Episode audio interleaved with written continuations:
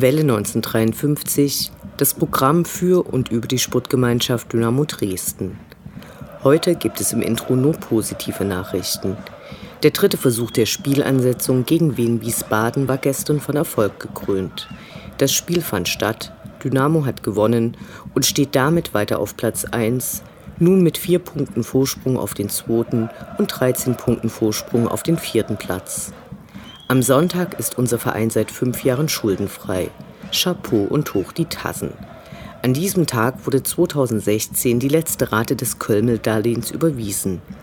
Das DFB-Präsidium hat nun beschlossen, bis Ende des nächsten Jahres keine Kürzungen bei der Finanzierung der Fanprojekte vorzunehmen und nahm damit seine Entscheidung zurück, die Finanzierung bis Mitte des Jahres 2022 auf dem Ausgabenniveau von 2020 einzufrieren.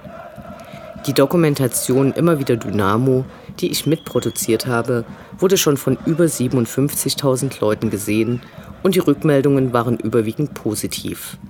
Meine Mitstreiterinnen und ich freuen uns riesig darüber. Mit so viel Resonanz hätten wir nicht gerechnet. Yeah. Für die heutige Sendung haben wir zu Beginn der Woche Dynamos zweiten Torhüter Patrick Wiegers befragt, besprechen des Spuckelchs neues Werk Auswärts aller Asozial und blicken auf eine Veranstaltung der schwarz-gelben Hilfe anlässlich des Tages gegen Polizeigewalt zurück. Hier ist nun die 129. Ausgabe von Welle 1953. Mein Name ist Anne Vidal, sportfrei.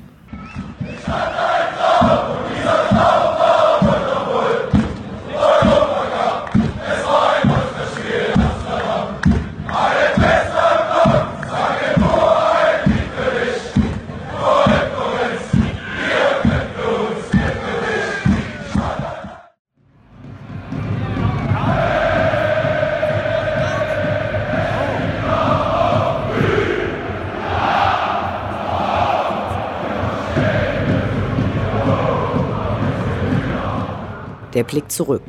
Was ist passiert? Was war großartig? Was hätte nicht geschehen dürfen? Infos zu den absolvierten Liga- und Pokalspielen.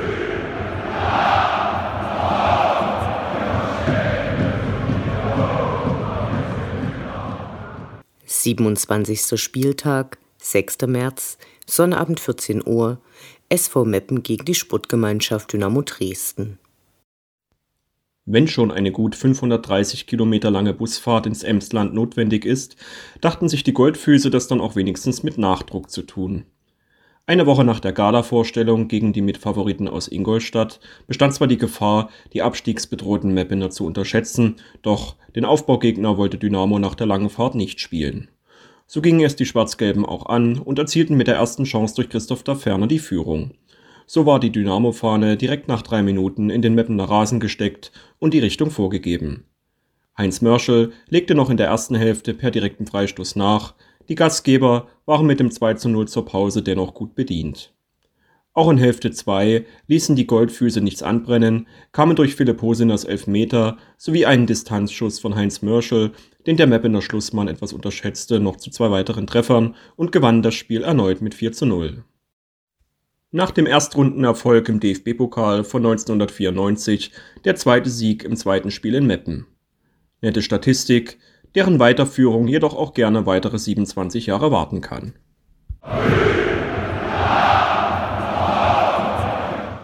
Achtundzwanzigster Spieltag, 13. März, Sonnabend 14 Uhr, Sputtgemeinschaft Dynamo Dresden gegen den 1. FC Saarbrücken.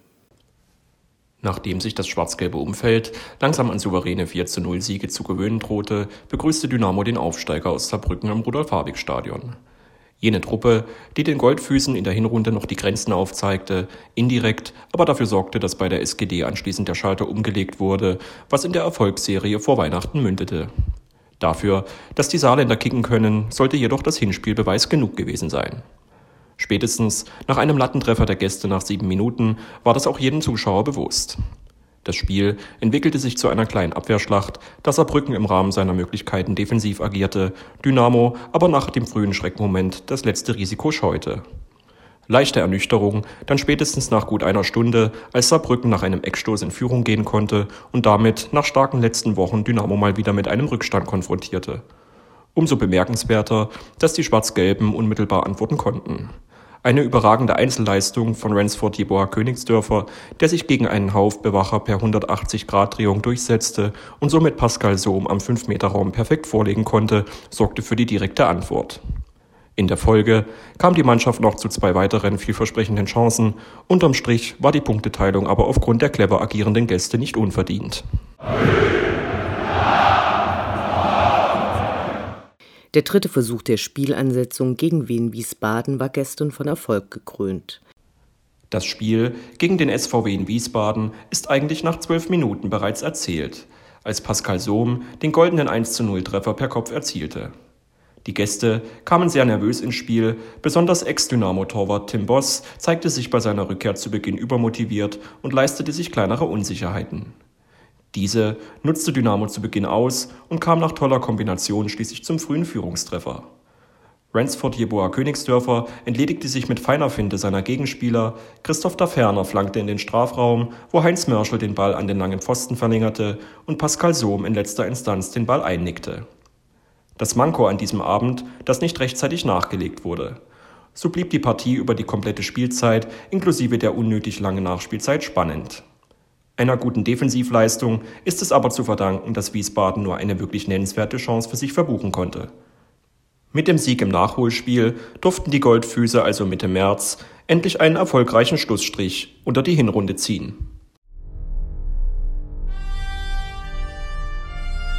Unendlich sind die Weiten des Universums der Sputtgemeinschaft Dynamo Dresden. Alles rund um die SGD.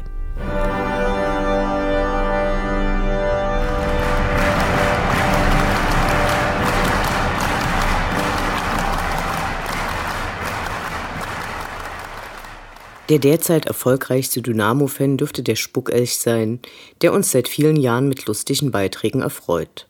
Gerade ist sein Buch Auswärts aller asozial im Selbstverlag erschienen, das wie eine Granate eingeschlagen hat. Inhalt und in vielen Interviews und Artikeln bereits besprochen ist die Umsetzung seiner Idee, für die Saison 2017-18 Dynamos Heimspiele im Gästeblock zu verfolgen und anschließend darüber zu schreiben. Dabei ist er notorisch unvorbereitet, verhält sich bis aufs Mitsingen und Anfeuern wie sonst, sprich, er bechert, mitunter ordentlich. Ziemlich grandios, was dabei herausgekommen ist. Neben seinen persönlichen Ansichten zu Dynamos Sicht auf die Welt lernen wir jede Menge über Kommerz, die Geschichte und Problemlagen der Fans und Vereine, die unterschiedlichen Ausgestaltungen des Supports. Nebenbei vermittelt er jede Menge historische Fakten zu Dynamo und leistet sich eine eigene Meinung, die gelegentlich von landläufigen Überzeugungen der Dynamo-Fans abweicht. Schön ist die persönliche Erinnerung an Frank Delis, der für viele Jahre der wichtigste Fotograf von Dynamo war und viel zu früh verstorben ist. Jedem Kapitel ist eine kurze Zusammenfassung der Partie vorangestellt und wir lernen, dass in dieser Saison Patrick Weihrauch für Bielefeld und Philipp Hossiner für Union gegen Dynamo getroffen haben. Amüsement gibt es wie immer zuhauf, wenn der Spuckelch die Feder schwingt. Kurios, dass er auch dem landläufigen Glauben anhängt, dass Dynamos Wohl und Wehe auf dem Rasen in direktem Zusammenhang mit seinem Handeln steht. Nachdem er also für das schlechte Abschneiden unseres Vereins zu Hause in dieser Saison verantwortlich ist, kann es kein Zufall sein, dass ich damals eine goldene Saison wegen des Auswärtsspiels in Heidenheim vergeigte. Denn eines der Heimspiele hat er verpasst, genau das gegen Heidenheim. Das kann kein Zufall sein. Und während wir die Saison noch einmal erleben und laut lachen und leise weinen, spüren wir schmerzhaft, was wir gerade vermissen. Fußball im Block, egal welcher es ist.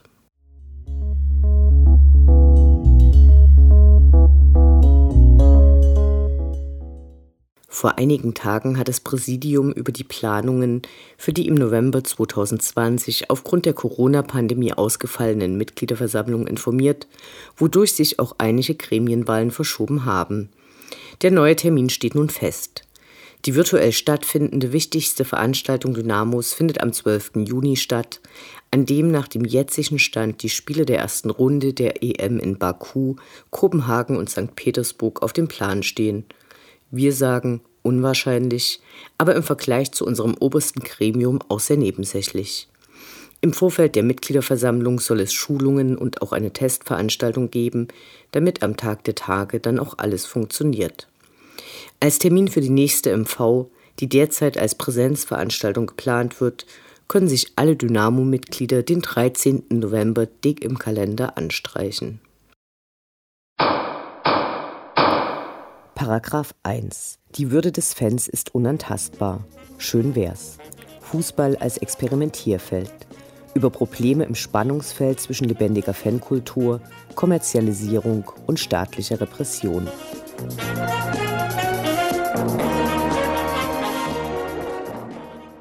Der 15. März ist der Tag der Rückengesundheit. Das finden natürlich alle gut, klar. Der 15. März wird seit einigen Jahren auch als Tag gegen Polizeigewalt begangen. Leider haben viele Menschen Erfahrung damit. Es ist erschütternd, wie viele Dynamo-Fans, vor allem Auswärtsfahrer, ohne im Gedächtnis zu kramen Beispiele nennen können. Aber wie damit umgehen? Am Montag veranstalteten die Fanhilfe Magdeburg und die Schwarz-Gelbe Hilfe Dresden eine gemeinsame Veranstaltung, natürlich in der virtuellen Welt. Je ein Vertreter der beiden lokalen Fanhilfen und die Rechtsanwältin Linda Röttich, die in den letzten Jahren viele Fälle von Dynamo-Fans bei Problemen mit der Polizei und der Staatsanwaltschaft unterstützt hat, informierten in einer gut strukturierten und mit vielen Anekdoten und Beispielen angereicherten knapp 90-minütigen Runde. Sie diskutierten, dass Polizeigewalt nicht erst bei gebrochenen Gliedmaßen, sondern schon beim Verweigern von Nahrung und Toilette in Kesseln beginnt und besprachen besonders krasse Beispiele wie den von vielen Fans verpassten Dynamo-Aufstieg 2016 in Magdeburg. Für deren Fans aus der Bürde nimmt ein aus fadenscheinlichen Gründen komplett festgesetzter Sonderzug in Bochum, bei dem keiner der Mitgereisten das Spiel sehen konnte und einige starke Körperverletzungen erlitten, einen ähnlichen Stellenwert ein. Einen großen Raum gab es für die Frage, wie man mit Polizeigewalt umgehen kann. Durch viele Erfahrungen und mit Unterstützung einer Studie der Ruhr-Universität Bochum wissen wir, dass Versuche des juristischen sich zur Wehrsetzens gegen Polizeigewalt sehr selten erfolgreich sind. Fast nie kommt es beim Versuch einer nachträglichen juristischen Aufarbeitung nach einer Anzeige zu einem Verfahren. Nur bei einem verschwindend geringen Teil wird polizeiliches Fehlverhalten gerichtlich festgestellt und tatsächlich sanktioniert. Fans, die sich trotz dieser geringen Erfolgsaussichten einer Anwältin suchen, werden oft umgehend von der Polizei mit einer Gegenanzeige belegt. Seit 2017 ist die Hürde, als geschädigter Fan Anzeige zu erstatten, noch einmal höher geworden. Seit dieser Zeit gibt es den Straftatbestand tätlicher Angriff auf Vollstreckungsbeamte, bei dem das Mindeststrafmaß bei einer Verurteilung bei drei Monaten Gefängnis liegt. Was also tun? Die Fanhilfen und die mit ihnen arbeitenden Anwälte sind eines der wichtigsten Mittel. Sie sammeln Informationen und können Fragen beantworten und Unterstützung organisieren. Durch ihre jahrelange Arbeit und Erfahrung besitzen die Fanhilfen ein großes Spezialwissen und haben enge Kontakte zu ihrem Verein und den Fanprojekten. Sie können bei der Schaffung von Öffentlichkeit und der Entscheidung, ob eine Klage gegen Polizeigewalt erfolgreich sein könnte, helfen. So war die Veranstaltung am Montag eine runde Sache. Unser Fazit, falls ihr es noch nicht seid, werdet Mitglied der schwarz-gelben Hilfe. Aber gut, ich meine, alles, was ich jetzt rede, ist alles Schall und Rauch. Das Interview. Gespräche mit Spielern, Funktionären, Initiativen, Freund und Feind.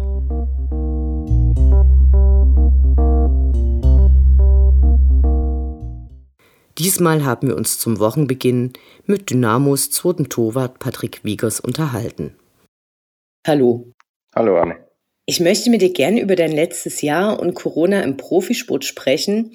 Seit einem Jahr beeinflusst das Virus unsere Gesellschaft und es gibt äh, verhältnismäßig viele Stimmen von Funktionären und von den Verbänden zu hören, während von Sportlern wenig zu hören ist, obwohl die natürlich von der Pandemie auch betroffen sind. Am 8. März war nicht nur für uns Fans das letzte Fußballspiel, sondern auch euer letztes Spiel vor der Corona-Pause. Danach war für euch der Ligabetrieb bis Ende Mai ausgesetzt. Wie hast du die Pandemie zu Beginn wahrgenommen? Ja, natürlich sind wir auch betroffen, äh, sind ja auch ein Teil der Gesellschaft und ganz normale Leute und ähm, deswegen müssen wir uns auch an alle Regeln und Maßnahmen halten, die von der politischen Seite bestimmt werden und ähm, ja, sind deswegen auch äh, ja, einfach Teil davon. Und Mm, es war natürlich am Anfang ja, komplett chaotisch, ähm, ungewiss, ähm, weil man einfach nicht wusste, was da auf einen zukommt. Äh, man wusste überhaupt nicht, was das äh, Virus überhaupt äh, anrichten kann. Und von daher war da natürlich eine gewisse Unsicherheit einfach da, auch bei mir persönlich.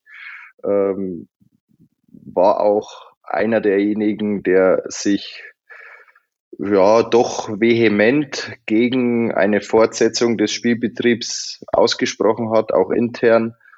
Ähm, naja, weil ich es einfach nicht einschätzen konnte, wie schlimm dieser Virus ist und äh, inwiefern wir uns durch Training, durch sportliche Aktivität in Gefahr bringen, gesundheitliche Schäden, sowohl für uns persönlich als auch für meine Familie. Äh, ich habe ja da ein halbes Jahr zuvor meine erste Tochter bekommen, äh, beziehungsweise meine Frau natürlich. Äh, und ja, deswegen war das ja einfach eine schwere Zeit. Und bin jetzt schon aber froh, dass man es äh, mittlerweile abschätzen kann, wie es zumindest für Personen in meinem Alter ja, sich verhält. Und ja, da heißt es einfach, sich auch ein bisschen zurückzunehmen zum Schutze der Älteren, der Schwächeren.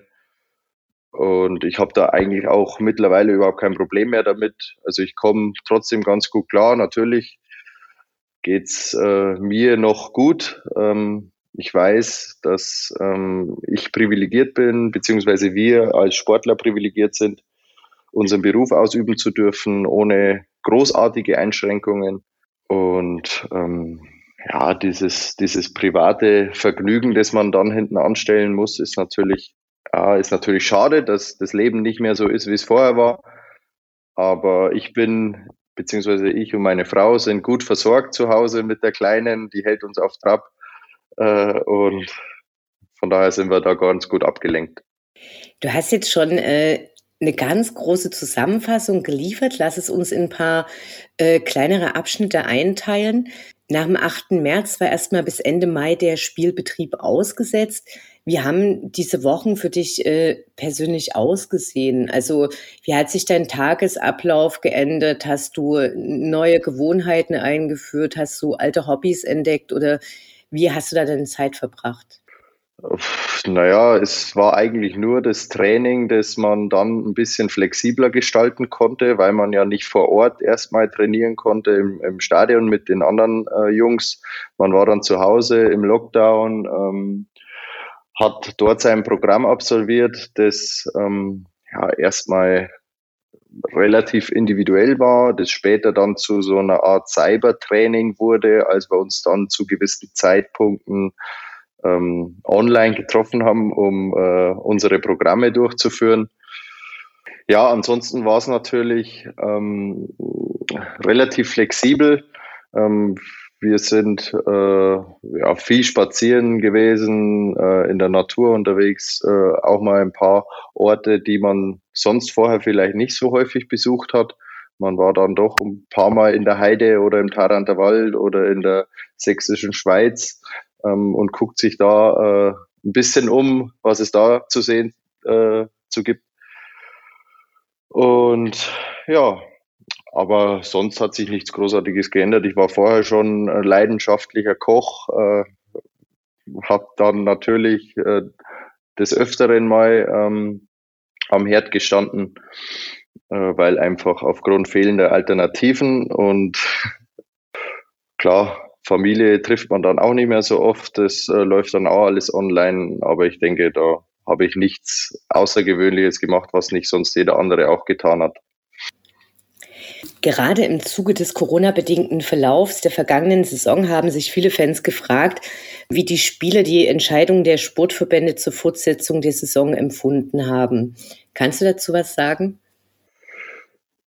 Ja, uns wurde ja grundsätzlich ein bisschen nachgesagt, dass wir diese Situation und unser Stemmen gegen die Fortsetzung der Saison abhängig gemacht hätten von unserer sportlichen Situation in der wir uns damals befanden. Und äh, dem kann ich äh, ganz eindeutig und klipp und klar widersprechen.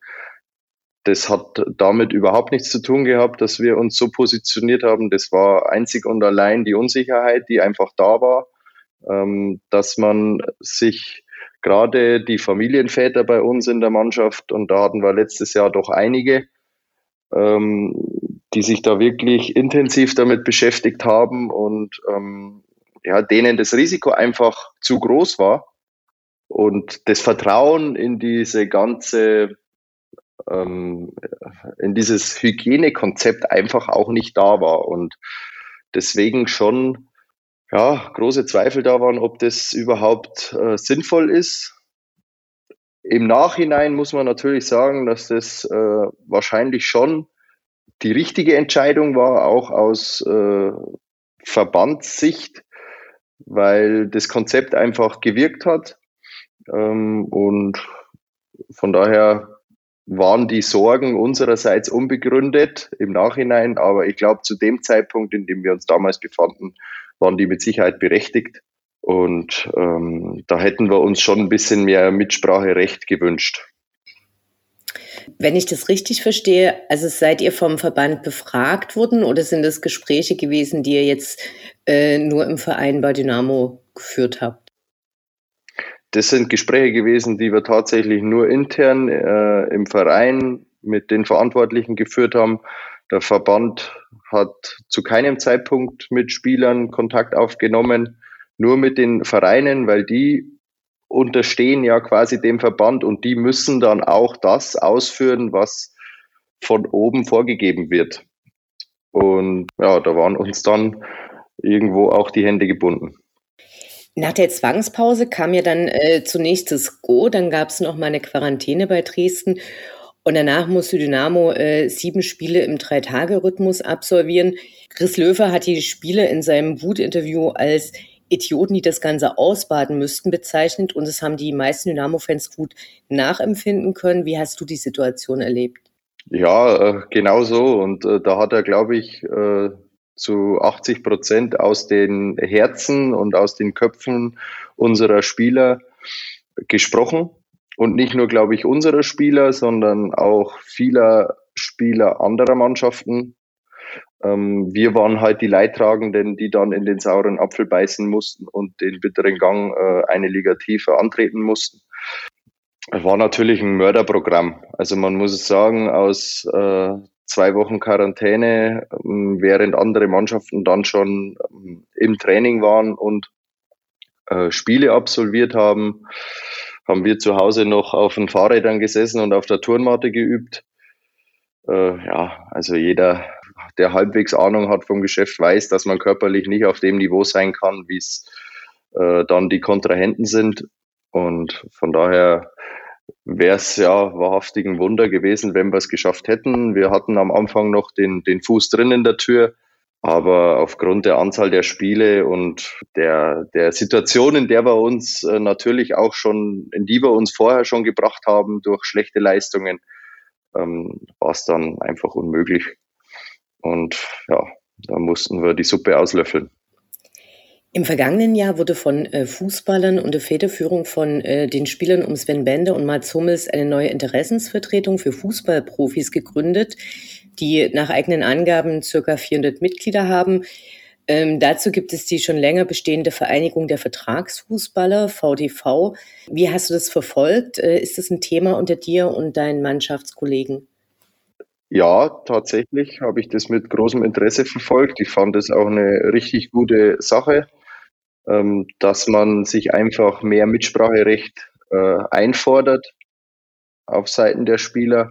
Und ich glaube, das hat auch zu einem gewissen, also dieser Widerstand oder dieser Gegenwind aus Spieler ähm, oder von Spielerseite hat dann schon ein bisschen was bewirkt, auch ähm, im, im Verband. Und ja, gerade wenn solche namhaften Spieler dann auch mitmachen und, und federführend sind in der Initiierung des Ganzen, ist es äh, natürlich schon von Gewicht und ähm, er hat uns mit Sicherheit äh, einen Schritt vor, äh, vorwärts gebracht, aber noch lange nicht dahin, wo man sein könnte.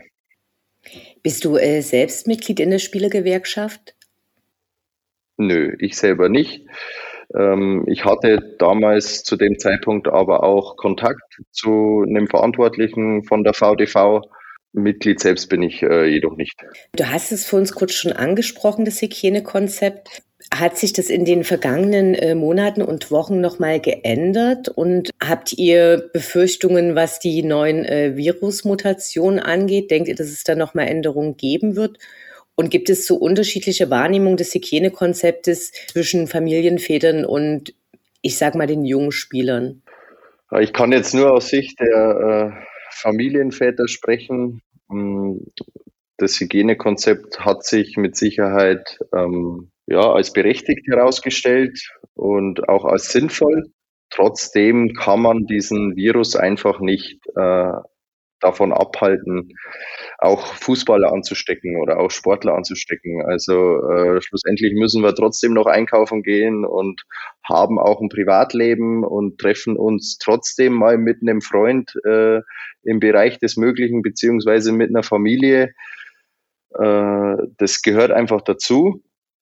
Und von daher kann man es auch von Fußballmannschaften äh, nicht fernhalten. Da glaube ich, müssten wir uns komplett einschließen. Das würde ich aber auch strikt ablehnen, ich persönlich, weil ich bin Privatperson, bin Mensch und ähm, schon freiheitsbewusst und äh, würde gerne das machen, was auch dem Rest der Bevölkerung äh, zusteht. Trotzdem hat sich natürlich auch in den letzten Monaten immer wieder mal eine Veränderung ergeben äh, gerade intern bei uns, ähm, dass wir die Kabinen nochmal auf, noch mal größer aufgeteilt haben, dass ja jetzt quasi die Spieler in vier unterschiedlichen Kabinen sich äh, umziehen, dass wir eine möglichst geringe Kontaktzeit dann auch einhalten können.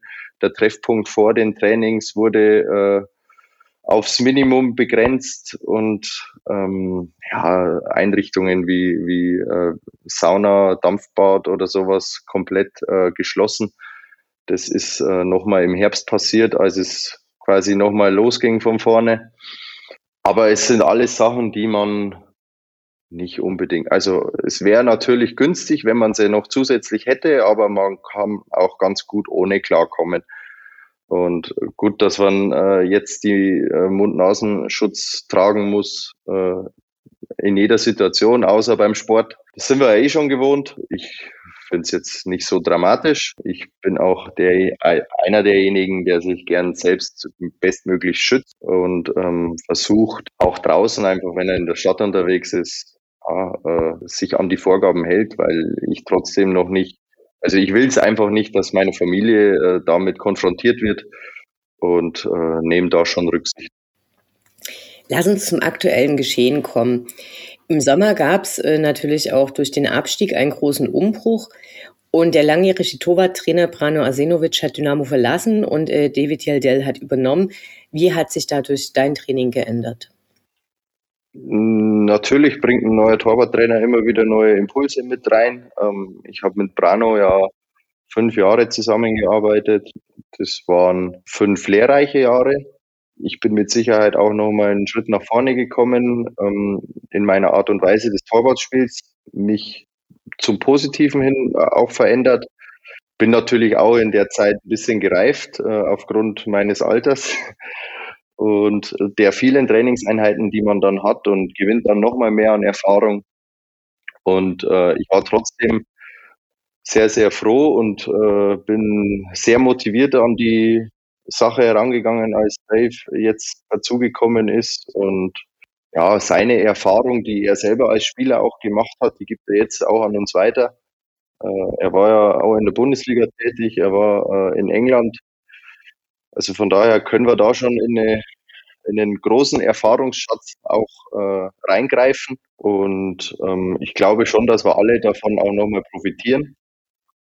Und ja, grundsätzlich kann ich sagen, dass es einfach nur mega viel Spaß macht, dass es total äh, harmonisch ist auch bei uns, trotzdem mit einer guten, leistungsfördernden äh, Atmosphäre und ja, Arbeitskultur. Du bist Dynamos Mannschaftskassenwart. Wie sieht diese Aufgabe aus? Wie, wie können wir uns das vorstellen? Äh, wie das als ich bin der Finanzminister von Dynamo Dresden, also zumindest von von der Mannschaft äh, von Dynamo Dresden, sagen wir es mal so. Also ich bin auch nur Exekutive, also ja, treibe das Geld ein, wenn es irgendwelche Vergehen gab und bin auch dafür verantwortlich, dass dann äh, zum richtigen Zeitpunkt auch mal Geld ausgegeben wird für eine gewisse, mal eine gute Sache. Also da haben wir uns ja an ein paar Spenden auch beteiligt ähm, vor Weihnachten sind immer wieder mal äh, in Austausch auch mit den Vereinsverantwortlichen, wo wir da unterstützen können. Und äh, ansonsten ist natürlich auch intern mal dafür gesorgt, dass es ein Essen gibt, dass es äh, was zu trinken gibt. Nicht nur das äh, übliche Wasser, das sonst immer dasteht, sondern vielleicht auch mal ein Feldi oder, oder eine Spezi dabei ist. Ja, genau. Und von daher den Rest, den, den, den spare ich aktuell ein bisschen zusammen, äh, um vielleicht dann doch nochmal was Größeres äh, damit anstellen zu können. Aber das äh, ja, zeigt dann natürlich auch erst die, die Zukunft. Mittlerweile ist es ja normal geworden, in leeren Stadien ganz ohne Fans zu spielen. Wie ist das für dich? Ja, nicht so schön wie mit, wie mit Fans. Also ich glaube, es gibt keinen unter uns, der das äh, als schöner empfindet. Hm, ich sehe natürlich auch das Positive darin, dass äh, ich persönlich auch ein bisschen mehr noch mit einwirken kann, äh, weil man einfach auch meine Anweisungen, ich bin ein lauter Mensch, der gerne ja, versucht mitzuhelfen. Ähm, das mache ich, wenn ich am Spielfeld stehe, aber genauso, wenn ich draußen sitze. Ähm, und äh, ja, da ist es natürlich schon hilfreich, dass diese Geräuschkulisse nicht so da ist kriege auch das Feedback aus der Mannschaft, dass das äh, wohl schon hilfreich ist in manchen Situationen. Und deswegen äh, versuchen wir aus der Situation einfach grundsätzlich das Beste zu machen. Und, und ich glaube auch, dass uns das äh, bisher ganz gut gelungen ist. Und äh, hoffe natürlich trotzdem, dass äh, vielleicht gegen Ende der Saison nochmal ein paar Zuschauer im Stadion begrüßen dürfen und äh, ja, dann die auch noch ein bisschen aktiver teilhaben können an den, an dem Erfolg, an, an der Art und Weise, wie wir spielen. Ähm, so wie es auch Anfang der Saison war, als sie im DFB-Pokal äh, noch zumindest zum Teil mit dabei sein durften im äh, Heimspiel gegen Waldorf Mannheim. Und ja, hoffentlich können wir dann trotzdem noch mit ein paar Fans im Rücken die Saison irgendwie zu Ende bringen. In der aktuellen Saison gab es schon einige Spielverlegungen wegen Corona. In den letzten Tagen steigen die Infektionszahlen und auch die Spielabsagen nehmen wieder zu, teilweise auch wegen schlechter Plätze. Äh, was ist deine Einschätzung? Droht da nochmal so ein chaotischer Ligaverlauf wie beim letzten Jahr? Ich hoffe es ja nicht und ich gehe auch davon aus, dass es äh, nicht so sein wird, weil ähm, ich denke gerade jetzt sollten wieder einige, ähm, naja, Spieler auch sensibilisiert sein für die Situation. Ähm, natürlich ist dieses, dieses Thema vielleicht auch ein bisschen hausgemacht, dass die Inzidenzwerte wieder steigen ähm, durch mehr Zugang zu Schnelltests. Ähm, ist natürlich auch die Wahrscheinlichkeit äh, erhöht, dass es wieder mehr Fälle gibt, mehr positive Fälle. Und von daher, ja, war das fast abzusehen, dass es nochmal äh, nach oben geht. die Sache ist, dass wir damit leben müssen, ja, dass wir uns langsam damit äh, daran gewöhnen müssen, mit diesem Virus umzugehen und auch mit diesem Virus ein halbwegs normales Leben zu führen und ähm, dementsprechend auch äh, unsere Arbeit, unserer Arbeit nachzugehen. Und ähm, wir versuchen dieses Hygienekonzept so, so gut es geht äh, auch äh, umzusetzen, einzuhalten.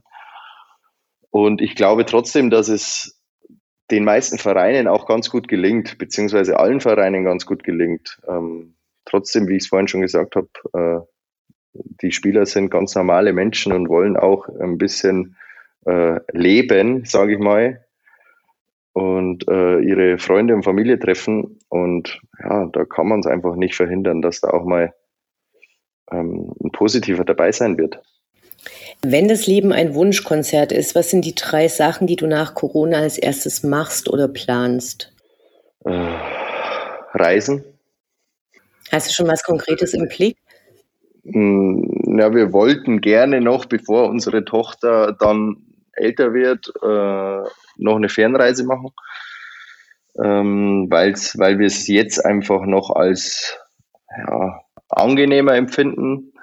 Aber ansonsten, meine Frau und ich sind sehr, sehr strandbegeistert und äh, da auch in südlichen Gefilden gerne unterwegs und deswegen ähm, würden wir da schon gerne irgendwo hin. Also und wenn es dann im Sommer vielleicht nur nach Mallorca geht, wie es ja jetzt wieder erlaubt ist. Ähm, ja, ansonsten hat uns natürlich Bali so ein bisschen vorgeschwebt, aber das geht maximal sehr, sehr spontan dann. Und ansonsten begnügen wir uns mit den Bergen. Also ich bin, bin tatsächlich kein, das gebe ich auch äh, offen und ehrlich zu, kein Ostsee-Fan. Äh, ich glaube, da kriegt mich äh, ja, fast niemand dazu, dass ich da mal hinfahre. Ich habe da irgendwie überhaupt keinen Drang dazu. Ich bin dann wirklich eher im Süden oder lieber am Gardasee, aber gut, das, so, ich bin so aufgewachsen. Wir fahren von meiner Heimat vier Stunden zum Gardasee und äh, aus Dresden fährt man halt vier Stunden an die Ostsee. Also ich verstehe das schon, dass man da natürlich an die Ostsee fährt. Trotzdem äh,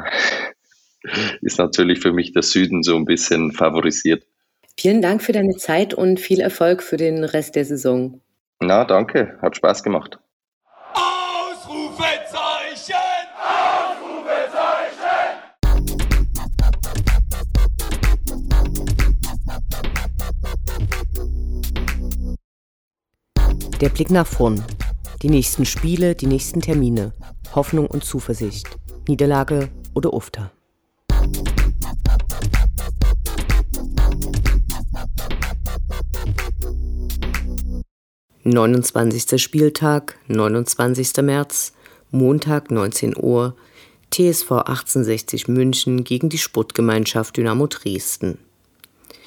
Zwei Wochen vor dem Ausflug an die Ostsee zu Hansa Rostock steht die Reise nach München an.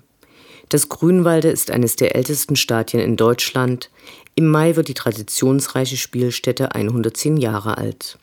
Dynamo spielt erst zum dritten Mal gegen die 1860er im Stadion an der Grünwalder Straße. Alle anderen Spiele fanden im Olympiastadion oder der Allianz Arena statt.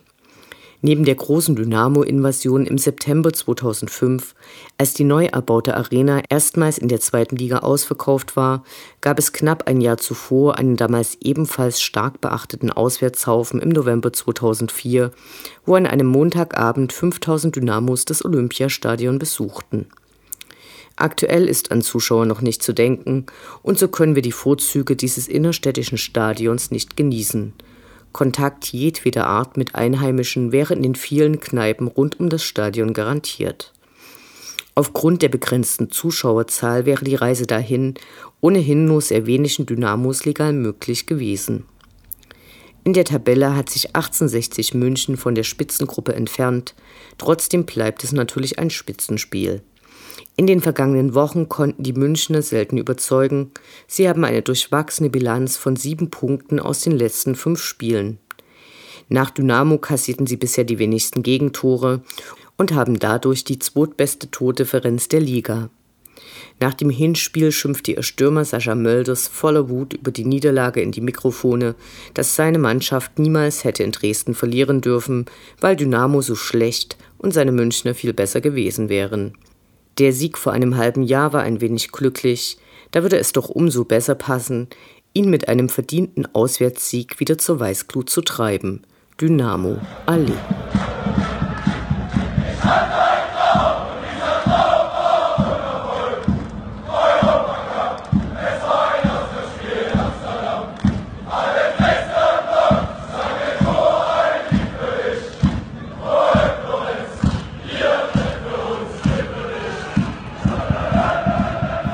Das war Welle 1953, das Programm für und über die Sportgemeinschaft Dynamo Dresden. Eine neue Sendung über die SGD, uns, die Fans und alle Neuch und Widrigkeiten auf dem Weg zum Europapokal gibt es in zwei Wochen bei Coloradio und zum Nachhören im Internet auf welle1953.net als Podcast, den ihr selbstverständlich abonnieren könnt, um keine Sendung zu verpassen. Mein Name ist Anne Vidal. Auf Wiederhören bis zum nächsten Mal.